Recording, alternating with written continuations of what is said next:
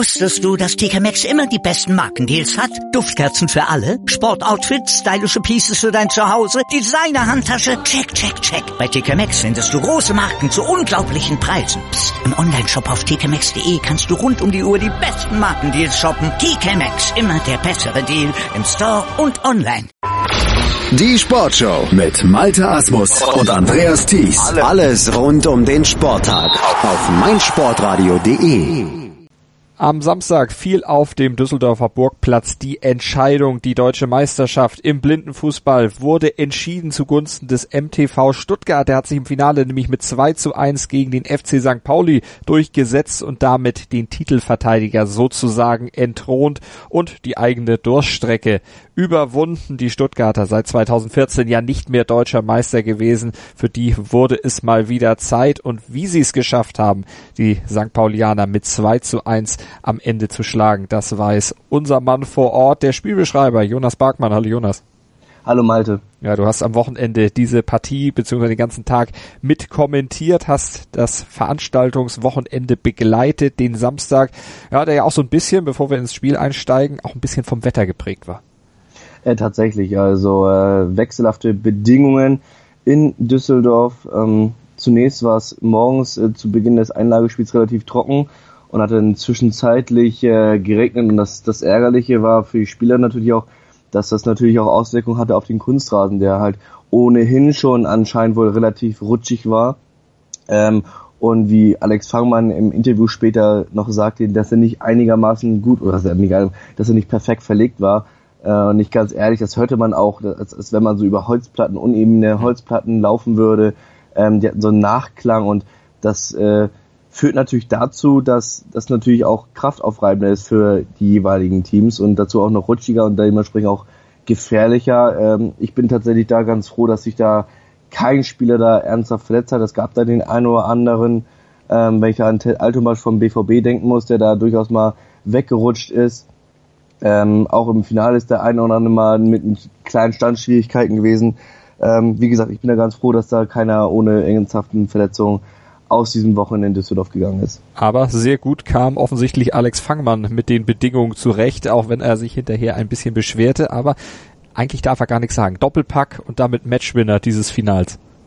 Ganz genau. Um, ähm, wobei man sagen muss, dass das 1-0 äh, der, der Stuttgarter natürlich eine, eine wunderbare Einladung war von äh, St. Paulis Keeper Sven Gronau.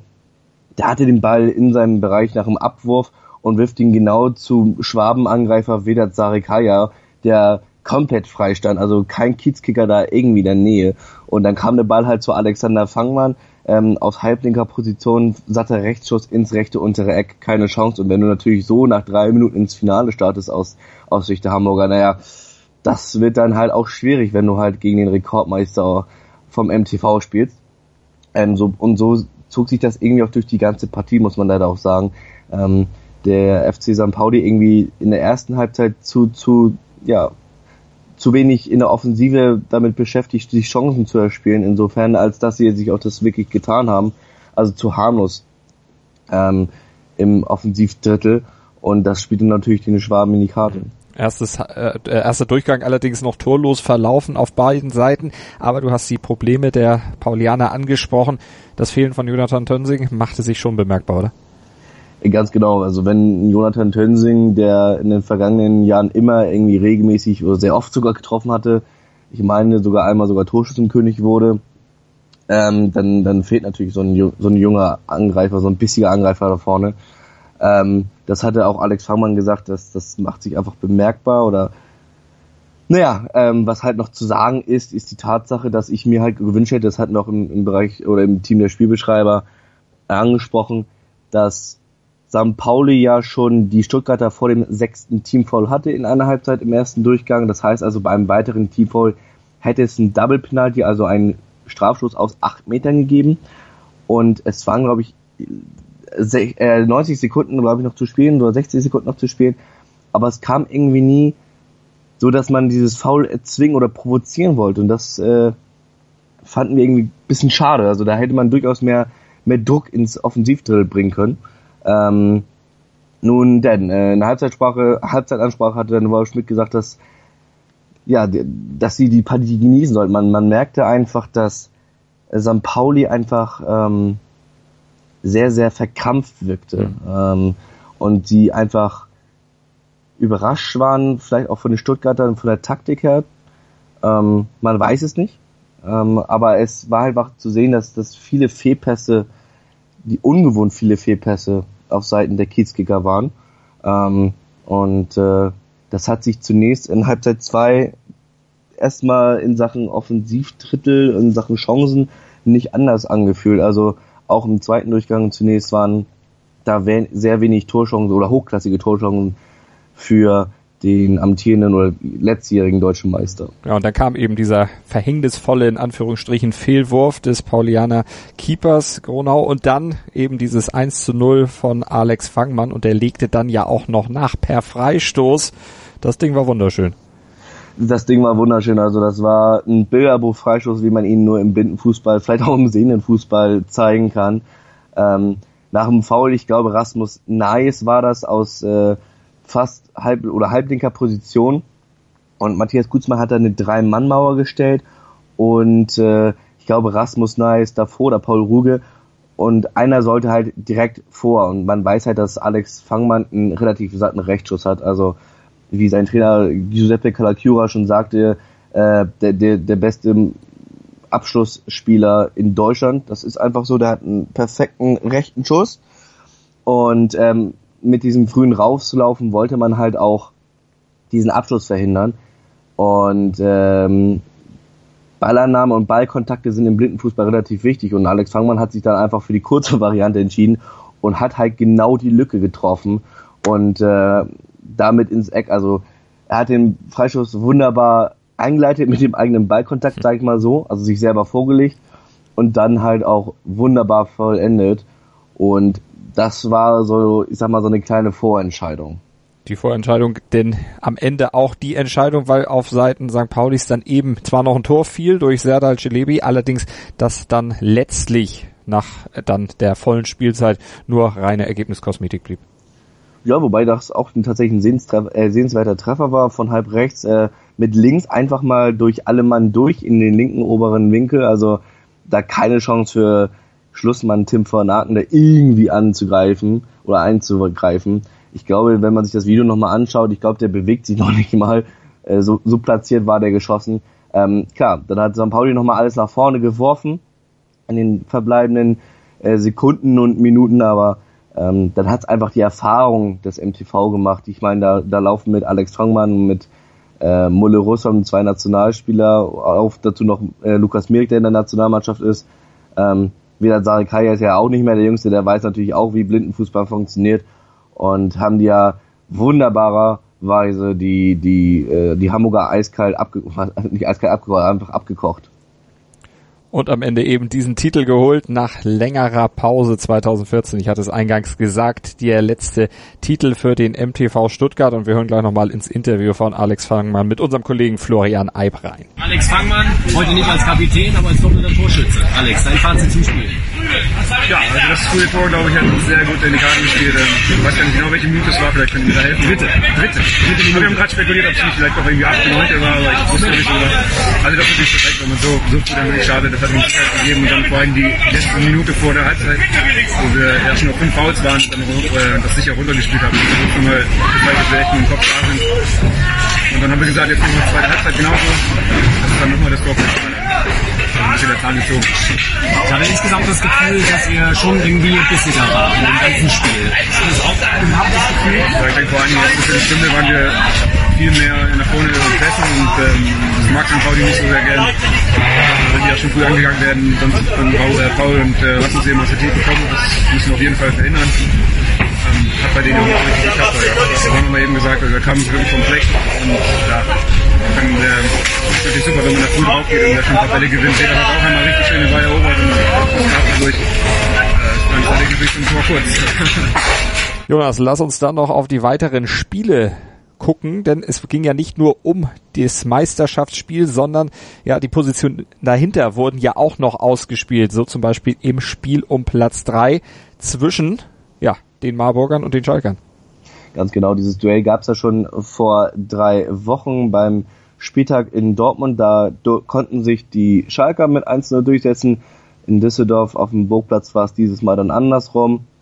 Da haben sich die Marburger mit, mit Marburger mit 2-1 durchgesetzt und das nach, wie ich finde, hervorragenden 40 Minuten. Also das war wirklich ein toller Blindenfußball-Spieltag, beziehungsweise auch ein tolles Blindenfußballspiel mit viel Tempo, äh, ein rastiges mit vielen Zweikämpfen. Ich erinnere da noch mal an äh, Schalkes Hassan Koperan und Marburgs Björn Hoppmann, die sich da äh, im Duell der Elber, weil sie beide die Rückennummer 11 tragen, immer wieder äh, in Zweikämpfen verhaken. Dazu Tammy Kuttig, der auf dem ersten Augenschein vielleicht jetzt nicht unbedingt gerade ähm, von, von der Körperstatur mithalten kann mit beiden, weil er eben ein etwas eher schmächtiger, aber dafür schnellerer Typ ist, äh, hat sich da auch noch reingebissen in die Partie. Und äh, Kuttig war es halt auch eben, der das 1 zu 0 besorgte.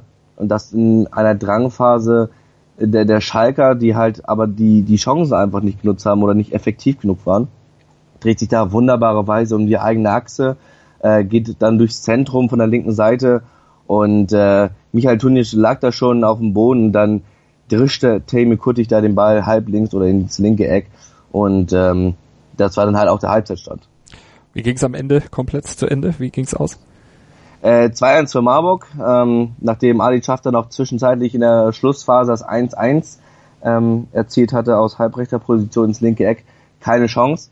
Ähm, und dann äh, wenige Sekunden vor Schluss, ich hatte mit Maurizio Valgolio das äh, Spiel beschrieben und Maurizio, es gab einen, einen Timeout und Maurizio hat mich gefragt, ob wir dann das 6-Meter-Schießen sehen würden, was es halt nach Ablauf der regulären Spielzeit geben würde, beim Stande von 1-1. Und da habe ich gesagt, ja, weil zu diesem Zeitpunkt Marburg einfach nicht zwanghaft genug war vor der Kiste. Ähm, einfach zu wenig Druck. Und äh, da, da wäre einfach ein 1-1 in meinen Augen das, das richtige Ergebnis gewesen. Gut, 6 Meter schießen ist immer dann natürlich eine Glückssache. Aber letztendlich wäre es für meinen Augen das gerechte Ergebnis gewesen.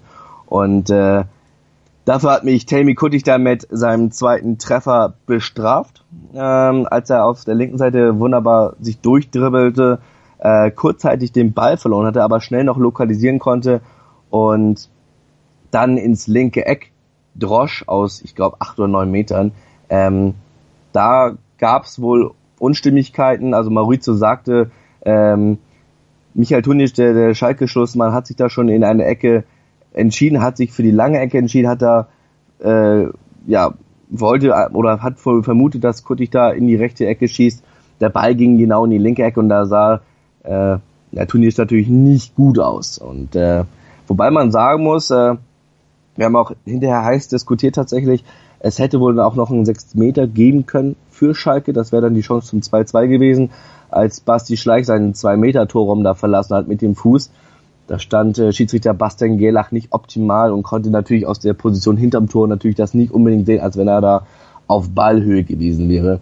Ähm, das wäre natürlich nochmal die Chance, aber ähm, Hassan Koperan hat ja im Interview gesagt, äh, danach im Spiel gesagt, das äh, ist okay, dass sie verloren haben, hat ihn zwar geärgert, ähm, vor allen Dingen, weil der Ball halt durch seine Beine ging, aber es sind halt immer wieder intensive Spiele und äh, sie haben halt letztes Jahr Rang 3 geholt, dieses Jahr Rang 4 und vor allen Dingen haben sie mit Ali Schafter den Newcomer der Saison, vom Alter her vielleicht jetzt nicht Newcomer, ähm, aber die Tatsache einfach, dass er neu in der Blindenfußball-Bundesliga ist und zu jedem Spieltag immer aus Istanbul eingeflogen wurde.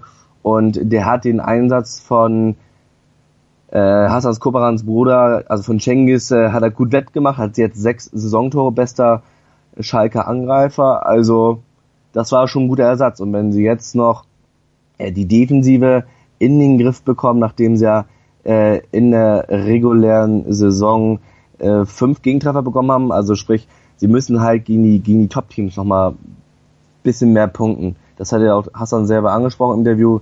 Wenn sie da das nochmal schaffen, wenn sie die nochmal ein bisschen mehr ärgern, dann kann es vielleicht auch mal zu diesem großen Wurf reichen, dass sie dann auch letzten Endes mal im Finale stehen. Also mal gucken, was in der neuen Saison dann passieren wird. Auf jeden Fall bleibt noch zu sagen, Dortmund am Ende Fünfter geworden. Borussia Dortmund kampflos, weil die Chemnitzer eben nicht angetreten sind. Durften dann auch trotzdem nochmal spielen, die Dortmunder. Allerdings ein Einlagenspiel, genauso wie die Jungs von Victoria Berlin. Dann durften auch nochmal vorspielen auf dem Burgplatz in Düsseldorf. Insgesamt dein Fazit der Saison und dein Fazit dieser Final Veranstaltung in Düsseldorf?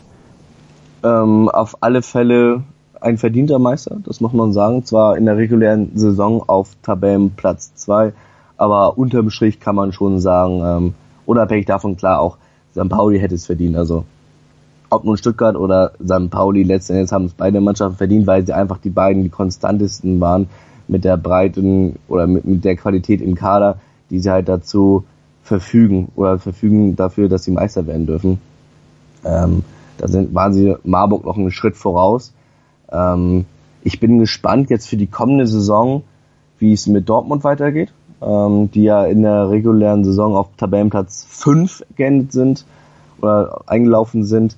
Du hast angesprochen, das Einlagespiel gegen eine veränderte Marburger Mannschaft 0-0 und haben dann halt nochmal ihre Rookies aufgestellt, plus die beiden Nationalspieler Jonas Fuhrmann und Ted Altomasch haben da 4-0 gewonnen. Ähm, aus Sicht der Berliner kann man nur sagen, Hut ab, die haben eine wirklich tolle, couragierte Leistung gezeigt ähm, in Düsseldorf. Ähm, jetzt zurück zu den Dortmundern. Ähm, ich bin ganz gespannt, weil Ted Altomasch insbesondere bei den starken Gegnern immer in der Defensive mit involviert war, wie es in der kommenden Saison ist, weil sie durchaus das Potenzial haben, wirklich um Rang 3 mitzuspielen. Wir haben ja mit Jonas Fuhrmann und mit Ted Altomasch zwei Nationalspieler. Ich bin gespannt, wie es für die kommende Saison aussieht.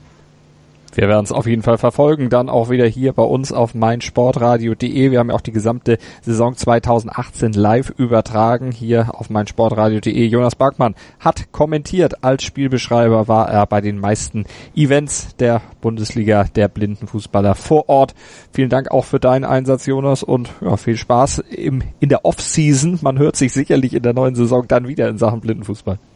Ganz genau. Danke dir, Malte. Wusstest du, dass TK Maxx immer die besten Markendeals hat? Duftkerzen für alle, Sportoutfits, stylische Pieces für dein Zuhause, Designer-Handtasche, check, check, check. Bei TK Maxx findest du große Marken zu unglaublichen Preisen. Psst. im Onlineshop auf tkmaxx.de kannst du rund um die Uhr die besten Markendeals shoppen. TK Maxx, immer der bessere Deal im Store und online. Wieder live von ihrem Toyota-Partner mit diesem Leasing-Auftakt. Der neue Toyota Jahreshybrid. Ab 179 Euro im Monat. Ohne Anzahlung. Seine Sicherheitsassistenten laufen mit. Und ja, ab ins Netz mit voller Konnektivität. Auch am Start die Toyota Team Deutschland Sondermodelle. Ohne Anzahlung geht's in die nächste Runde. Jetzt los sprinten zu ihrem Toyota-Partner. Sei dein eigener Programmchef. Mit unserer neuen meinsportradio.de App wählst du jetzt zwischen allen Livestreams und Podcasts. Einfach, immer, überall. Hol dir unsere neue App für iOS und Android und bewerte sie jetzt bei Google Play und im App Store von iTunes.